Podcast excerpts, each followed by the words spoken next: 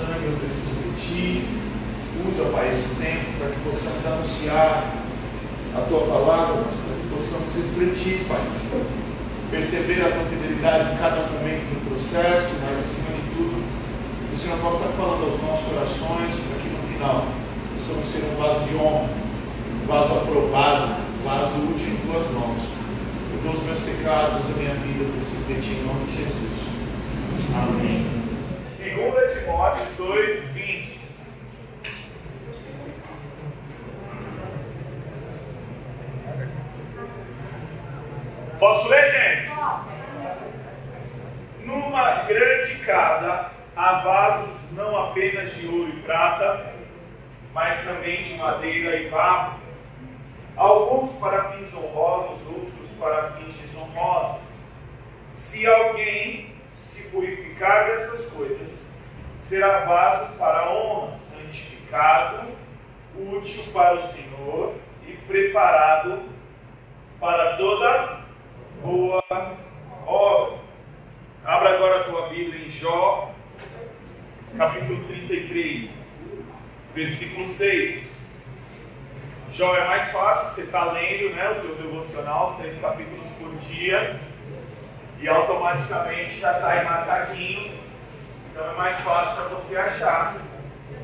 Se as tuas folhas de Jó estão coladas, eu já sei que você não está lendo os três capítulos, porque elas eram para estar descoladas. Estamos quase concluindo Jó 33. E você que leu essa semana fala, ah, eu percebi isso, eu sabia que esse texto tinha relação com o que a gente estava conversando. Jó 33, 6 diz assim: Você e eu somos iguais diante de Deus. Eu também fui formado do barro.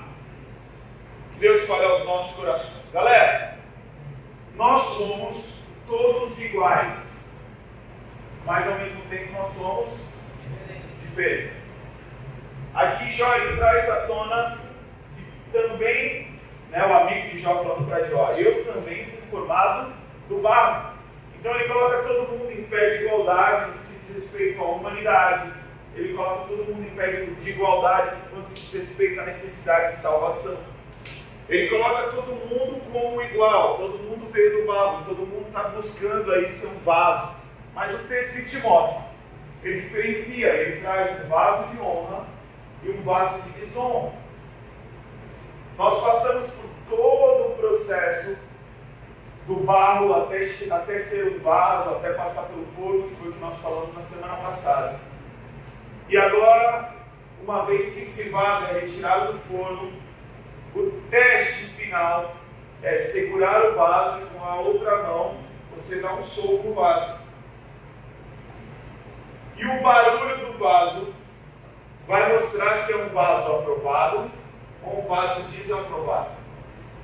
Se o vaso estiver rachado, os caras que, os oleiros, né, eu estava vendo uns vídeos na internet, o cara fala que é um, um barulho de vaso xoxo. Sabe quando você bate na parede de oca? Lembra um pouquinho isso. Então você bate ali, quando você bate na parede do ping-pong, ela está rachada, ele fazer aquele toque da hora, ela vai play, né? Opa, já era essa bolinha. Quando o vaso está rachado, você dá um soquinho nele, ele faz aquele barulho meio zoadinho. Quando o vaso ele está correto, ele não tem nenhuma rachadura, ele terminou o processo ok, você bate, eles falam que o bom vaso tem que fazer um barulho de sino. E dentro desse paralelo que nós temos falado, salvificamente nós temos a necessidade de Cristo Jesus e assim é para todos nós.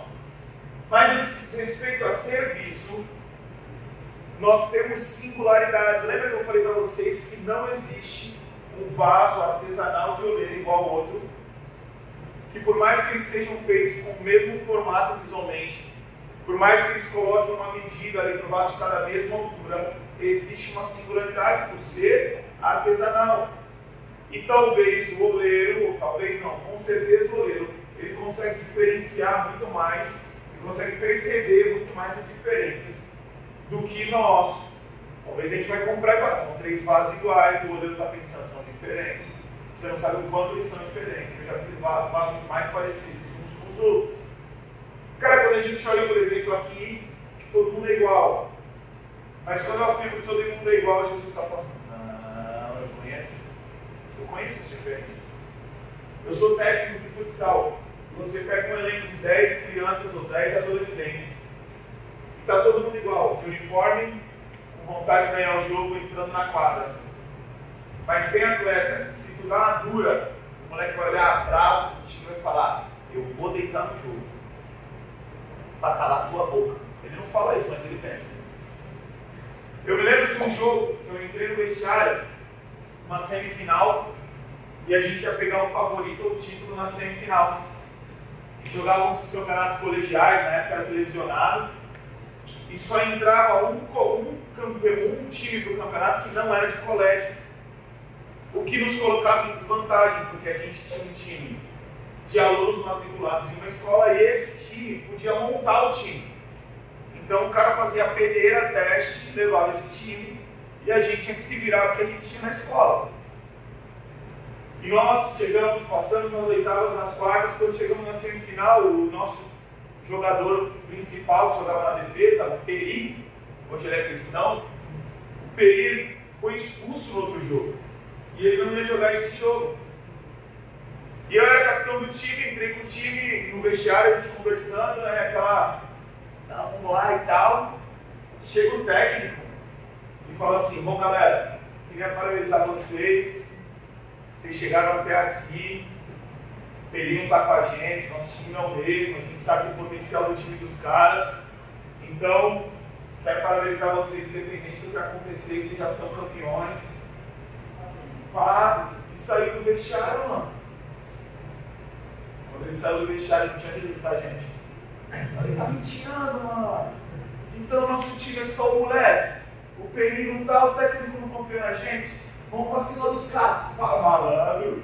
Todo mundo inflamou, entramos na quadra, velho. Parecia que não tinha jantado, tinha que ganhar aquele jogo lá para jantar, fazer um beijo no jantar. Entramos no jogo ganhamos dos caras de 2x1, um, mano. Era dos caras de 2x1 um, indo pra final, grandão, todo mundo no mó veneno, entramos no vestiário, o técnico. Parabéns, parabéns nada, mano. Parabéns. Parabéns. Nem que você não estava acreditando. Aí o Raimundo, que é o Raimundo, né?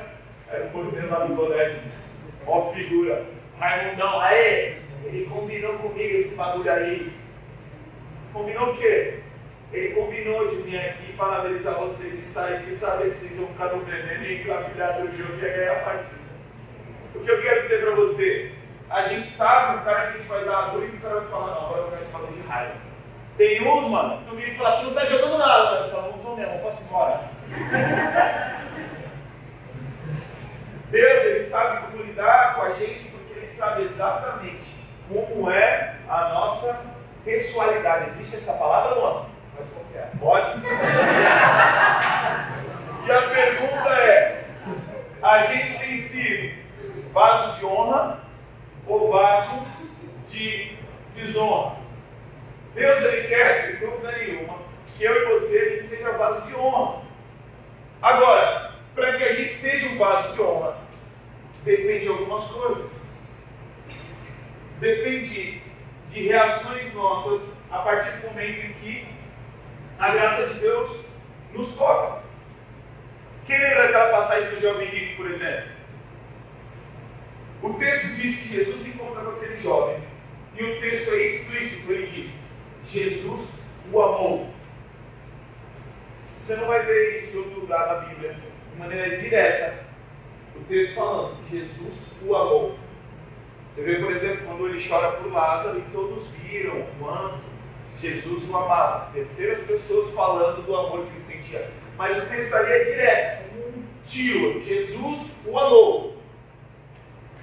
E aí ele começa a ter um diálogo com aquele jovem, aquele jovem responde, olha, eu tenho feito tudo isso desde a minha mocidade.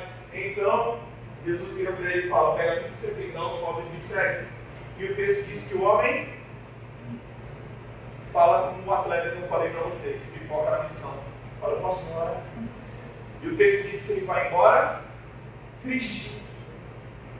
Jesus queria transformar esse homem em um vaso de honra. E diante da proposta, ele pôs na balança e falou: Quer saber? Partiu, eu estou indo embora. Todas as vezes que eu falo desse texto, eu falo de uma vez que o Luan pregou sobre essa passagem que eu acho muito da hora. É que de repente, se o jovem virasse e falasse assim: Demorou, Jesus, estou indo vender tudo. Talvez Jesus virasse, isso não está na Bíblia. Luan conjecturou, eu gosto de conjecturar também. Talvez Jesus virasse para ele e falasse: Nem precisa, só queria ver onde está o teu coração. Mas a verdade é que ele teve a oportunidade de se manter em um processo para que se tornasse um vaso de honra. Mas nós estamos usando ele como um exemplo negativo nessa noite. Depende de algumas coisas, e a primeira das coisas que eu quero colocar para você é: cara, depende de Deus. Primeira coisa é essa: depende de Deus. Agora, Deus ele faz exceção de pessoas? Não faz exceção de pessoas. Deus ele faz exceção de atitudes. Quando eu vou na FEBEM, eu falo para os caras: vocês não são menos amados que eu. Deus não tem preferidos, mas talvez pessoas o prefiram mais. Então desfrutam daquilo que ele tem. Quero te contar bem 2 ou desculpa, 2 Coríntios, capítulo 4, versículo 6. Só um lancinho do São Paulo. Só para aliviar. 2 Coríntios, capítulo 4, versículo 6. Você deixa esse capítulo 4 aberto aí, nós vamos dar uma passeada nele hoje. Mas vamos começar o versículo 6, diz assim, ó. Pois Deus que disse, das trevas resplandeça a luz. Ele mesmo brilhou em nossos corações para a iluminação do conhecimento da glória de Deus na face de Cristo. Então, cara, a graça de Deus, ela se manifesta para nós e vem da parte de Deus. Deus dá o primeiro passo. Deus nos alcança. Deus fala aos nossos corações. Texto segue dizendo: Mas, mas temos esse tesouro em um vaso de barro, para mostrar que o poder que a tudo excede provém de Deus e não de nós. Olha o que vai dizer agora. De todos os lados somos pressionados, mas não desanimados, ficamos perplexos, mas não desesperados, somos perseguidos, mas não abandonados, abatidos, mas não destruídos. Cara, a primeira coisa que nós temos que ter no nosso coração é que para você ser um vaso de honra, depende daquilo que tem dentro. Depende daquilo que tem dentro de você. Porque o vaso é de barro. O segredo é o tesouro que tem dentro. O segredo é o conteúdo que tem dentro. E a grande questão é: nós temos o Espírito Santo de Deus. Nós temos sido cheios de Deus. Eu me lembro de uma vez que ele estava na frente de um posto de gasolina. Tinha um outdoor lá. De olho no combustível. E aí o Espírito Santo já começou a falar comigo. De olho no combustível. Aquilo que você usa como combustível vai te levar para um lugar ou não vai te levar para um lugar. A quantidade de combustível que você tem vai te levar para um lugar ou vai deixar de te levar para um lugar. Eu não sei se você só anda, anda com um tanque cheio, mas eu ando com o tanque no respiro. Ainda mais agora que no painel aparece quantos quilômetros eu posso fazer com aquela gasolina irmão. Isso. Mas se ela fala, pô, tá na reserva, eu falo, na reserva faz 30 quilômetros. 30 quilômetros daqui até metade do caminho subir para São Paulo, fica tranquilo. Mas eu já contei essa história aqui, eu tinha uma Kombi que não tinha esse negócio. E pior ainda, ele não tinha nenhuma loja. Pior ainda, era uma Kombi a gasolina. Que o meu tio converteu para álcool para ficar mais barato. Eu era uma Kombi que tinha que andar gasolina, andava álcool, tinha um lugar que tinha que mostrar onde tinha combustível e não tinha. E eu passei apuros com essa. Porque tu tinha que falar, tipo assim, ah, eu acho que agora está na hora de pôr gasolina. Só que, mano, eu não lembro nem um pouco quando tem o negócio avisando, quanto mais quando não tem. Eu me lembro de uma vez que eu estava na linha amarela e a, a Kombi fez da patata para Kombi. E eu orei mal. Eu falei, Deus, me leva até o posto. A Kombi voltou a ligar. Eu consegui virar na presidente Wilson. Eu cheguei na frente do posto. A Kombi morreu. Quando a Kombi morreu, eu estava subindo o posto. Aí ela desceu a rua assim, foi subir a rampinha do posto. A Kombi fez assim, ó. E voltou. Aí o frentista, pode vir, eu falei, não vai. Ele falou, por que não vai? Eu falei, tu não vai acreditar. Ele, fala, pane seca, ele é aqui. Eu falei, é, vai, não empurrar. Eu devia ter orado, Deus, até a bomba. Eu falei, Deus, até o posto. Ele falou, tá bom. Certo, né? É o que eu faço. Uma outra vez eu estava na Avenida da Praia, divisa Santo São Vicente. Mande o sinal, à direita frente na rua do Carrefour. Reto, você vai sair na Presidente Wilson, todo mundo visualizou? Põe isso aí 5 e meia, 6 horas. Eu era o primeiro do sinal, a Kombi ligada, e aí abriu o sinal, a minha Kombi fez a pau. E aí, mano, quando o sinal fecha, passa uma, umas 500 pessoas na bicicleta. E aí quando o sinal abre, todo mundo queria vir virar na linha amarela, então tipo, passava pela Kombi e virava à direita me fechando. E eu tinha que empurrar a Kombi para depois da linha amarela, só que hora eu não conseguia, porque eram umas bicicletas, hora eu não conseguia porque os caras estavam virando à direita me cortando pela frente. Aí quando eu consegui empurrar e chegar do outro lado e estacionar ali do lado, da, do lado de cá, né? Estacionei, tinha uma placa proibido estacionar Kombi. De verdade, proibido estacionar Kombi. Falei, mais um pouquinho, tá lá, Kombi bege placa. Mas por quê? Porque eu quis andar na reserva. Se você colocar a gasolina mais barata, talvez você tenha surpresas. Você vai descobrir que tem até Fanta naquela gasolina. Então você e eu, nós precisamos saber que para a gente ser um vaso de honra depende daquilo que tem dentro. Por isso que a palavra de Deus fala tudo aquilo que é puro, que é amável, que é santo, que traz louvor. Nisso, pensai. E a pergunta é: o que, que o Spotify fala a respeito no final do ano? Qual é o tesouro que tem entrado dentro do vaso? Qual é o som que você tem escutado? Nessa época a gente tem uma parte de crente falando do Big Brother. Eu fico imaginando o paredão do céu. Se o irmão está indo ou não. O que, que a gente tem feito, cara? O que, porque tipo, as nossas atitudes elas são consequência daquilo que tem dentro. Hoje eu estava pregando para Maria Flor, tentando ensinar para ela o que é ciúmes. E falando para ela que isso não é de Deus. E aí eu estava contando a historinha de José, dos irmãos, para tentar fazer ela entender o que é ciúmes. Para mostrar para ela que isso não agrada a Deus. Qual é o sentimento que está dentro do vaso? Qual é o conteúdo que está dentro do vaso? Por quê? Porque o resto vai ser consequência. Porque a boca fala que está cheio? O coração. A segunda coisa, depende se eu vivo os processos ou se eu pulo etapa. Marcelo, está online? Vou desabafar. Vou desabafar. Mas não é da minha esposa, não, é da minha cunhada. A minha cunhada, ela tem um dom. O dom dela é cozinhar de maneira aleatória. Então, por exemplo, ela, essa semana ela fez uma receita de bolo. Aí ela pega a receita de bolo na internet e põe goiabada. Ela pega lá, na internet, fala a receita. Ela fala, ah, vou pôr goiabada. Aí na hora que ela foi por o fermento, o bagulho mandou por três colheres, só tinha uma.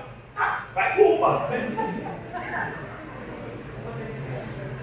Aí na hora que ela tira o breganete para desinformar o bolo, ele era meio bolo, meio pudim, a goiaba lá embaixo, a goiabada todinha lá embaixo, era tipo um recheio que solou.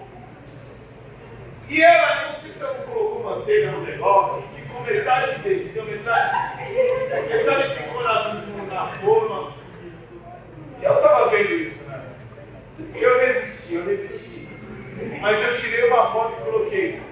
Minha cunhada tem o dom de fazer bolo desconstruído automaticamente. Ela não precisa nem desconstruir o bolo, o bolo já vem desconstruído já. Mas por quê? Porque ela faz essas paradas, velho. Tipo assim, aí no outro dia ela fez um bolo, aí o bolo não ficou legal. Será que foi porque eu usei farinha de milho em vez de farinha de milho? Uma receita,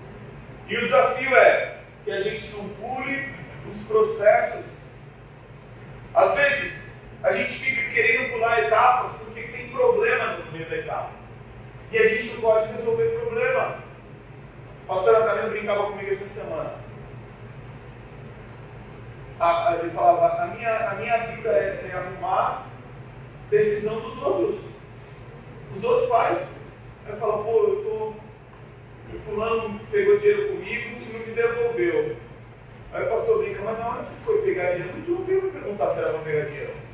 Agora que não devolveu, eu estou no meio do bolo aí. Não adianta a gente querer viver os processos e não ter dificuldades. Agora você já parou para pensar que grandes problemas geram grandes promoções? José teve que administrar um problemão. E ele administrou bem. E foi promovido. O Giovanni hoje, quando ele entrou lá, o salário dele na empresa, ele ganhou o quê? Uma coxinha, um Guaraviton e uma foto da Juliana. Foi quando ele entrou na empresa. Foi o que ele ganhou. E ele começou a administrar problema, a começar com a foto da Juliana. Estou brincando. Ele começou a administrar problema. Hoje, ele é CEO da parte lá que manda entrar e manda sair. Ele que manda prender e manda soltar. Agora, quando ele tinha mais problema? Não estou falando da área sentimental que agora ele tem mais que ele está namorando, ele só tinha foto antes. Mas eu estou falando profissionalmente. Hoje ele administra muito mais problema. O meu pai, quando trabalhava na Petrobras, às vezes um cara estava acima dele, né, o chefe dele virava e falava: Ô Garrido, estou com esses problemas aqui. Aí ele falava para o cara: falava, Meu querido, o que tu ganha mais de mim é isso aí, ó, esses problemas aí que tem que administrar e tu ganha, eu estou mantendo meu ponto. Porque quando a gente, quando a gente resolve o problema, a gente tem reconhecimento, a gente tem resultado, a gente tem promoção. E se a gente foge do problema? Não é promovido nunca. Porque chefe administra mais problema que o peão. E o chefe do chefe administra mais problema que o chefe e que o peão. E se você quer chegar em lugares grandes, seja bem-vindo à administração de problemas. A gente só tem que ter a certeza desse processo. Porque aquele que começou a boa obra vai terminar. A palavra de Deus em Filipenses 1,6 fala sobre isso. Só que o texto fala assim: ó, tenho certeza de que aquele que começou a boa obra em vocês irá completá-la até o dia de Cristo Jesus voltar. Deus ele começou a boa obra, ele vai terminar a boa obra, mas tem gente que dispensa o pedreiro no meio do caminho. Deus começa a boa obra e fala: Não quero mais, vai ficar assim. Aí você passa a vida do irmão no tijolo. Por quê? Ah, Deus não fez. Não, Deus quer fazer. É ele que falou: Não o processo, deixa assim. Deixa como está, para ver como é que fica. E aí passa a vergonha. Terceira coisa, são 18, está acabado. Depende da manutenção. Você quer ser um vaso de honra? Depende da manutenção. Olha o que o texto que nós lemos diz aí de Timóteo, 2 Timóteo. Se alguém se purificar dessas coisas, o texto fala, se alguém se purificar, está vendo que a parada é ativa, não é passiva? Se alguém se purificar dessas coisas, será vaso de honra. E ele segue dizendo, santificado e útil para o Senhor, preparado para toda boa hora. Você quer ser um vaso de honra? O texto fala. Se alguém se purificar a si mesmo. Se você quer ser um vaso de honra, você tem que iniciar um processo de santificação. Cara, a santificação ela acontece em três fases. Nós temos a santificação instantânea quando aceitamos a Cristo Jesus, porque nós passamos a ser um povo santo. Então essa santificação ela é feita de maneira instantânea. Tu era pecador, não aceita Jesus, agora tu é santo. Só que a palavra de Deus também diz que nós somos santificados, um processo contínuo.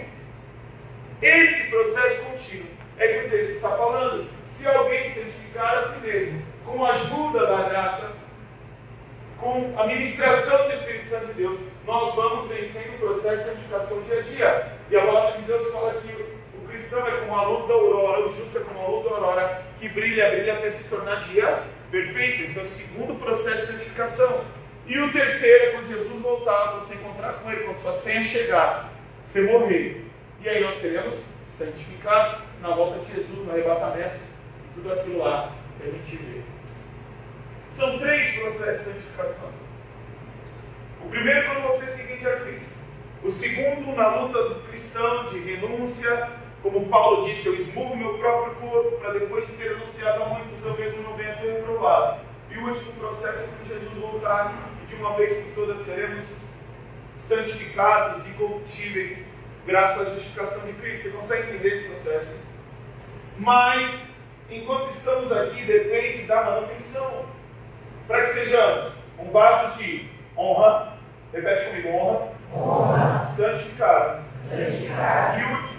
e útil. Só que ser, você faz muito santo demais. Só que para ser honra, santificado e útil, isso é resultado. Ser um vaso de honra, santificado isso é um resultado do se você santificado. Assim mesmo, é uma análise do texto, cara. Relacionamento para mim remete, desculpa, honra para mim remete a relacionamento.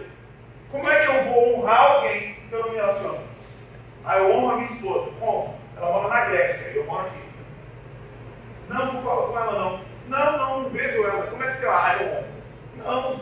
Honra tem a ver com relacionamento. Quando nós falamos de santificação, para mim santificação remete a imitar e a renunciar. Só que isso é um processo natural. A gente começa a imitar quem está do nosso lado. A gente começa a andar igual quem está do nosso lado. A gente começa a replicar coisas. Isso é natural. A gíria que a gente usa, a brincadeira que a gente faz, não tem aquelas piadas internas que os outros ficam. "Ah, Deixa aqui. Por quê? Porque tem relacionamento. E aí passa a ter imitação. E as meninas que andam que parece ter um uniforme. Nós vamos tudo igualzinho assim. Muda a cor ali, muda. A... Mas, mas por quê? Porque anda junto. Fala as mesmas coisas. Faz as mesmas piadas. Dá os mesmos exemplos heredando. Por quê? Porque anda junto. E a santidade nada mais é, a santificação nada mais é do que o processo natural daquele que anda com quem é santo. Você anda com Jesus, você anda com Jesus, você anda com Jesus. Você passa a denunciar de maneira natural e a evitar de maneira natural, a tal ponto de Pedro querendo negar Jesus, as pessoas olhavam para ele e falavam: Para, você é um deles, eu sei que você é um deles. Não, eu nem conheço. Para, dá para ver, você é um deles. E não imagine você que estava todo mundo com calça jeans e camisa branca e ele com aquelas roupas de época, estava todo mundo com a mesma roupa. Eles não tinham um crachá de atalaia, ele falava, ah, lá é Pedro.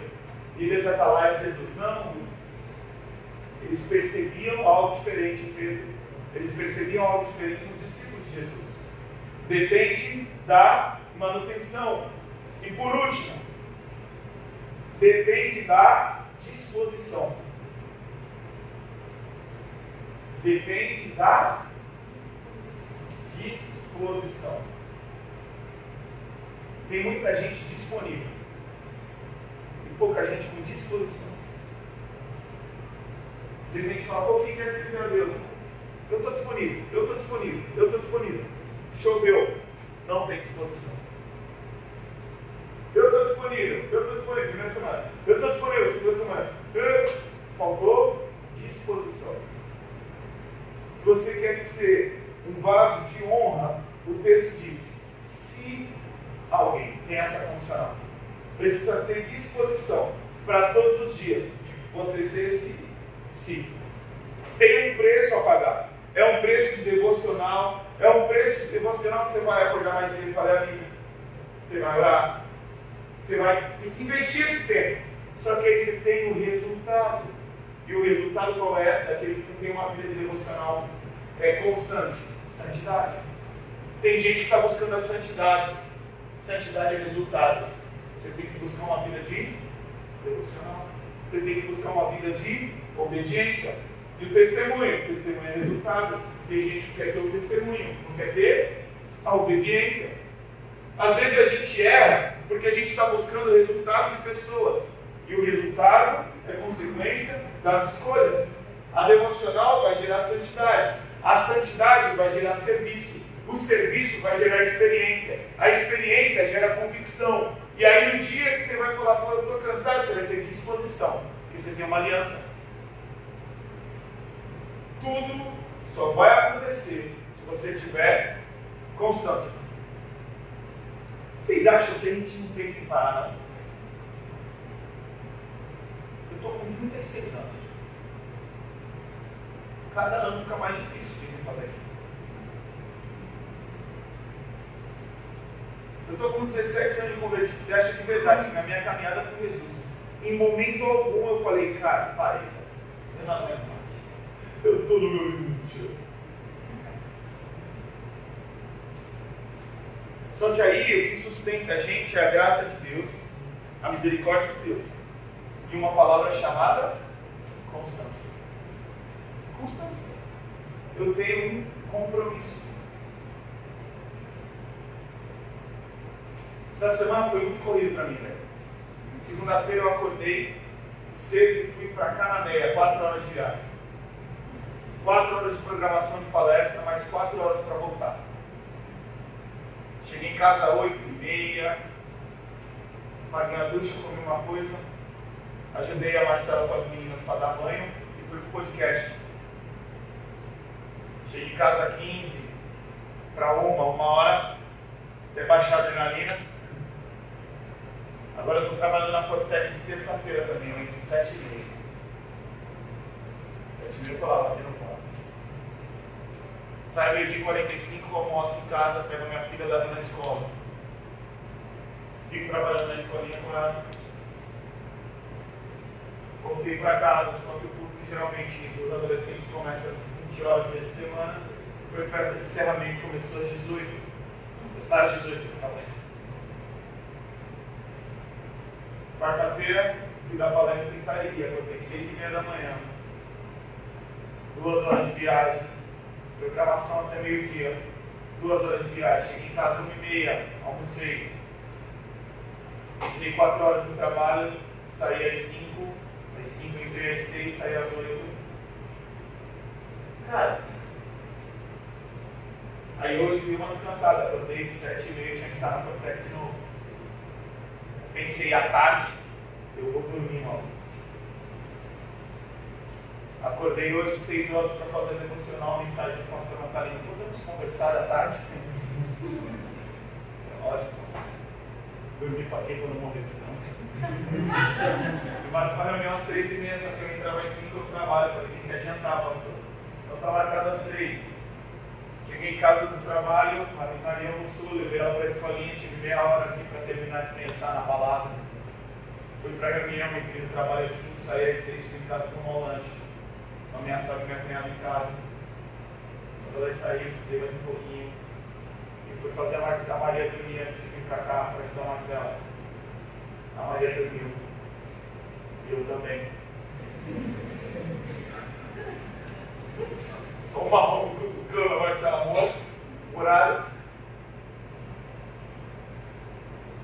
Amanhã nós estamos na ativa trabalhando de manhã e à tarde vou dormir, velho. Aí o colégio me mandou uma mensagem para mim à tarde. Eu fui contratado para trabalhar no fundamental, amanhã à tarde eu tenho que ir na escola, pegar um exame, fazer exame admissional. Depois dos 18 eu estou no fluxo. Sábado eu trabalho no campeonato, hoje estamos no curso. Talvez domingo tenha reunião 8 e meia, a dos adolescentes, à tarde eu durmo, velho, no domingo, de verdade. Durmo São Paulo. Não, não dá em São Paulo nesse ano. E à noite nós temos um culto, que é um culto que sentar quase meio de chinelo, para não fazer nada mesmo. Você acha que não dá vontade, às vezes, de falar, hoje, essa chuva? Hã? Mas, cara, constância. Quando eu fui fazer o podcast, o cara falou pra mim, um contrato de seis meses. Eu falei, mano, eu não posso fazer um contrato de seis meses porque eu dependo de apoiador. Eu vou fazer mês a mês. Mas, ó, eu não costumo parar o que eu começo, não. Começou até quinta, vai fazer nove anos. Fluxo vai fazer nove anos. Praticar vai fazer nove anos. Você tem grande chance de ter alguém que vai fazer um podcast aí, pelo menos, uns nove anos. Um projeto que eu parei, eu creio que foi direção de Deus, foi o WhatsApp. Porque os outros a gente só está acumulando aí. Eu não estou falando isso para minha glória, não. Eu estou, pelo contrário, no meu coração. Quantas vezes? Lá, tá mal, cansado. para a gente terminar, eu quero ler um capítulo com você. Semana passada você leu um capítulo, voltou crente para casa, né? Hoje você vai ler outro. É o antídoto para o desânimo, pelo menos para mim assim funciona. 2 Coríntios capítulo 4.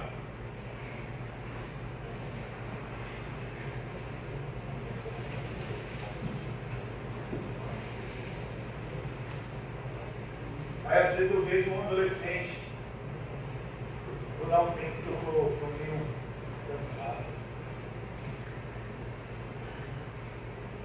Misericórdia. 2 Coríntios capítulo 4. Vamos ler esse capítulo aí. Olha o que Paulo está falando. Lembra que o contexto aí, pelo menos até o meu título diz tesouro e vaso de barro. Mas ele diz assim, olha. Portanto, visto que Deus, em sua misericórdia, nos deu a tarefa de ministrar nesse novo sistema, nunca desanimamos. E outra versão diz: nunca desistimos. Vamos fazer análise textual. Por que, que ele não desiste? Lê aí. O que está escrito? Por que, que ele não desiste? Pela, não, é pela misericórdia. Lê aí. Pela misericórdia tem alguma coisa. O que é?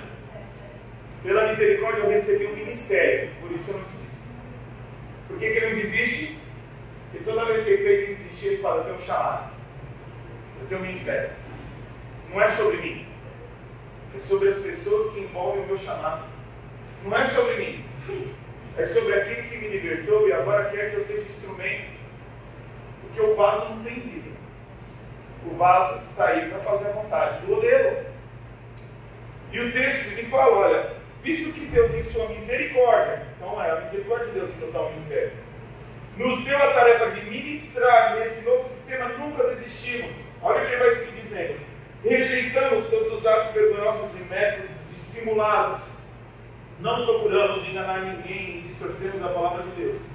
Em vez disso, dizemos, a verdade diante de Deus e de todos que são honestos, e todos que são honestos sabem disso. Se as boas novas que anunciamos estão encobertas atrás de um véu, é apenas para aqueles que estão perecendo. O Deus desse mundo cegou a mente dos que não creem, para que não consigam ver a luz das boas novas e não entendam essa mensagem a respeito da glória de Cristo, que é a imagem de Deus. Não andamos por aí falando de nós mesmos, mas proclamamos que Jesus Cristo é o que, nos, o que nós, em nós, somos servos de vocês por causa de Jesus. Cara, eu, eu queria desistir, mas eu não desisto, eu sou servo de vocês. Eu estou aqui para servir, é isso que Paulo está falando. Pois Deus que disse, haja luz na escuridão, e que brilhou em nosso coração, para que conheçamos a glória de Deus, na face de Jesus Cristo. Agora, nós mesmos somos como vasos frágeis de barro, que contém esse grande tesouro. Assim fica evidente que, essa grande, que esse grande poder vem de Deus e não de nós. E aí ele segue dizendo, olha o que eu falo, ah, será que dá vontade de? Ver os perrengues na nossa vida, sim ou não? O texto segue. De todos os lados somos pressionados por aflições, mas não somos esmagados. Ficamos perplexos, mas não desesperados. Somos perseguidos, mas não abandonados. Somos derrubados, mas não destruídos. Pelo sofrimento, perceba que tem sofrimento no ministério. Tem gente que fala assim, está muito pesado. Ah, vá. Tem um desgaste físico. Ah, pensei que era um fantasma, não. Às vezes dá preguiça. Ah, velho, então abraça ele e fica em casa. Pelo sofrimento, nosso corpo continua a participar da morte de Jesus, para que a vida de Jesus também se manifeste em nosso corpo. Sim, vivemos sob constante perigo de morte. Aqui ele está falando de uma morte real, tá bom? Não é a morte do teu sono, a morte do teu Netflix, a morte do tempo que você fica na internet e, e fazer a devocional. Porque servimos a Jesus para que a vida de Jesus se manifeste em nosso corpo mortal. Assim, enfrentamos a morte, mas isso resulta em vida para vocês. Ele está falando o seguinte: eu sou capaz de morrer, para os outros vai ser Jesus. Ele está falando de uma morte física, ele não está falando de abrir mão do sono. Imagina ele virando para Paulo, Paulo, está muito difícil, cara, estou tentando acordar cedo. eu estou pensando na minha vida, e tu está me ligando que ia acordar cedo. Mas vamos seguir, que a Bíblia está falando. Continuamos a pregar porque temos mesmo tipo de fé mencionada nas Escrituras, creio em Deus, por isso falei. Sabemos que Deus, que ressuscitou o Senhor Jesus, também nos ressuscitará com Jesus e nos apresentará junto com vocês. Olha o que ele diz: tudo isso é para o bem de vocês. Estou pagando um preço violento, para o bem de vocês. E à medida que a graça alcança mais pessoas, haverá muito mais ações de graças e Deus receberá cada vez mais glória. E ele segue dizendo: Por isso, nunca desistimos. Ou, por isso, não desanimamos. Ainda que o nosso exterior esteja morrendo, estou cansado, morto. Nosso interior está sendo renovado a cada dia, pois essas aflições pequenas e momentâneas que agora enfrentamos produzem para nós uma glória que pesa mais do que todas as angústias e durará para sempre. Portanto, não olhamos para aquilo que agora podemos ver, em vez disso, fixamos constância os nossos olhos naquilo que não se pode ver, pois as coisas que agora vemos logo passarão, mas as que não podemos ver durarão para sempre. Dá para você entender. Se você vive uma vida ministerial, naturalmente vai chegar um momento que você vai falar, cansadão, velho. E Paulo está falando de apanhar, de morte física. E mesmo assim ele fala, eu não desisto. E não é por mim, não. Eu não desisto porque eu tenho um chamado. Eu não desisto porque eu tenho um ministério. Eu não desisto porque eu tenho um propósito para cumprir nessa terra. E a gente está desistindo. Quem vai jogar São Paulo e Corinthians na televisão. Para mim foi uma tentação para mim. Ele estava jogando seis e meia. E nós que orar pelo recorde. Diz que é de Deus e está colocando um jogo importante hora do culto. Satanás. Eu vim. E ainda bem que eu vim, porque tomou um ataque do Corinthians. Eu ia ficar em casa, ia ficar bravo. Eu ia falar, foi Deus que fez uma mão. Não, não tem nada a ver comigo. Mas você entende o que eu quero dizer? Precisa fazer alguma coisa para Jesus. Mais pouco. Quinta-feira eu começo a resenha na minha escola. Já avisei nas classes. Gostei que tem uns moleques de classe que eu nem dou aula, que veio falar comigo a idade. Quinta-feira. No intervalo. Vamos para a resenha. Cheguei em outro colégio que eu dou aula. Falei para ela, estou lá na Fortaleza agora em dois dias. Aí a diretora é mesmo? Falei, é mesmo. Quinta-feira eu vou começar um negócio lá. Na hora do intervalo vou começar a resenha. É mesmo? Falei, é mesmo. Faz aqui também. Eu falei, faço.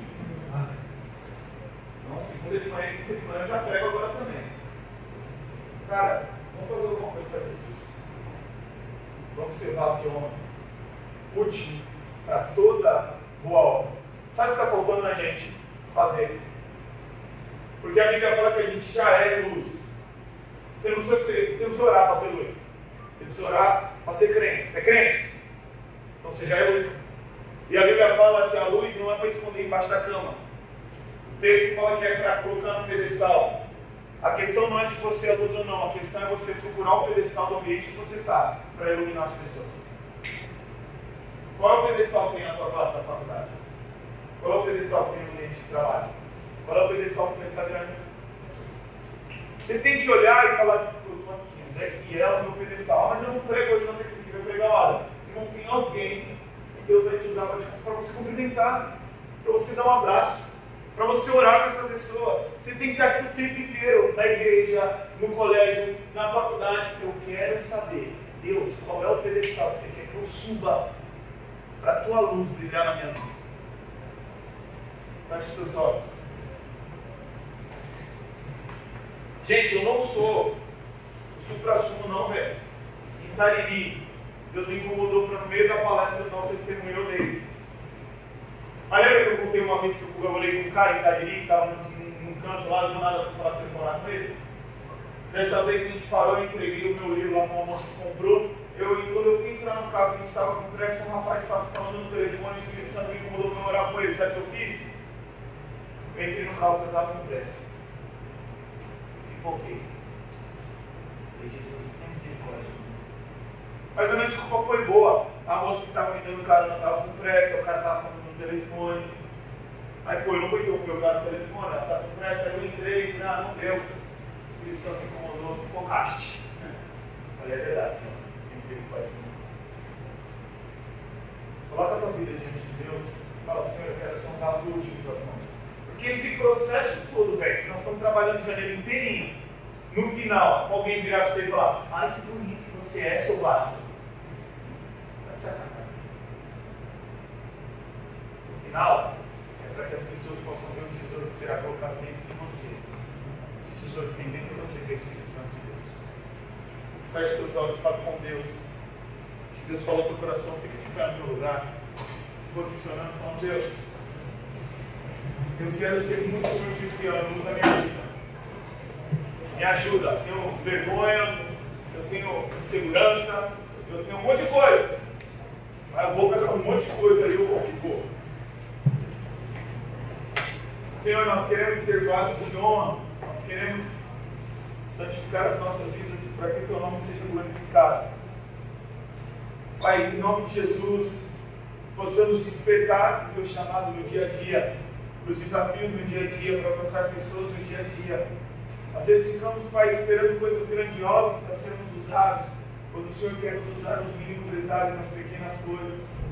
Pai, que todo desânimo, todo sentimento de desistência caia por terra em nome de Jesus. E assim como lemos, Pai, por misericórdia, o Senhor tem nos entregado ministérios, chamados, situações, oportunidades, e por causa desses ministérios, por causa dessas pessoas, nós não desanimamos. Por causa dessas pessoas, nós vamos ultrapassar o cansaço, nós vamos vencer, Pai, muitas vezes as nossas vontades, nós vamos renunciar coisas que desejamos fazer para que o Teu nome seja exaltado, para o bem dessas pessoas, possamos nos sacrificar para Ti. Ah, Senhor, perdoa os nossos pecados, os meus pecados, as minhas vezes, Pai, que eu fico de preguiça, que eu dou migué, que o Senhor tem misericórdia. E usa as nossas vidas. Em nome de Jesus. Amém.